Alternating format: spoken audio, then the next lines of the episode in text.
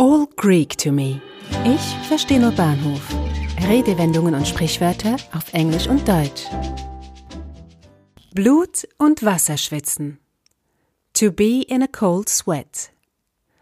Blut und Wasser schwitzt man dann, wenn man große Angst hat, unter Stress steht oder sich übermäßig anstrengt. Das englische Pendant dazu ist to be in a cold sweat. He stood there in a cold sweat, waiting for something bad to happen. Er schwitzte Blut und Wasser, während er darauf wartete, dass etwas Schlimmes passieren würde. Vielen dürfte das unangenehme Gefühl feuchter Hände oder Angstschweiß bekannt sein. Bei extremer Angst kann es sogar passieren, dass Kapillaren, kleinste Blutgefäße des Körpers, unter der Haut platzen, so dass ohne eine Verletzung der Haut tatsächlich Blut austreten kann. In der Medizin spricht man bei diesem Phänomen von Hämatitrose. Ob beim Platzen der Kapillaren das Blut tatsächlich über die Schweißdrüsen austritt, ist umstritten, aber denkbar. Die Ursachen der Hämatitrose sind ebenfalls unklar. Vermutet wird eine erblich bedingte Schwäche der Blutgefäße, die unter Stress oder extremer Anspannung besonders schnell reißen. Meist ist das Gesicht davon betroffen, das Blut kann aber auch an Armen oder Bauchnabel austreten.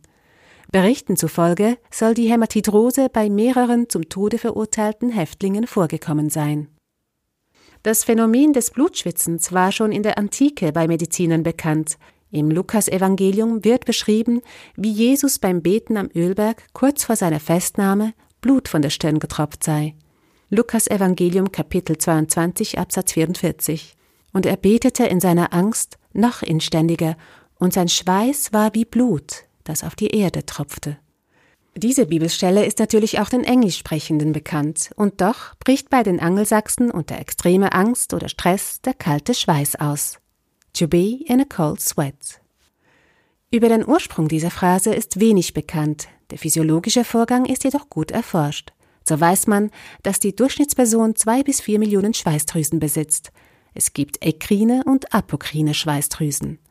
Erstere sind über den ganzen Körper verteilt und sind für die Thermoregulation zuständig. Der Schweiß aus diesen Drüsen besteht hauptsächlich aus Wasser.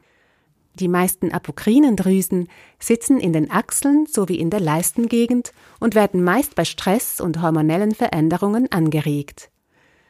Die apokrinen Drüsen spielen eine signifikante Rolle beim kalten Schweiß, der meist auch einen unangenehmen Geruch mit sich bringt. So ist es keine mehr, dass man die Angst riechen kann.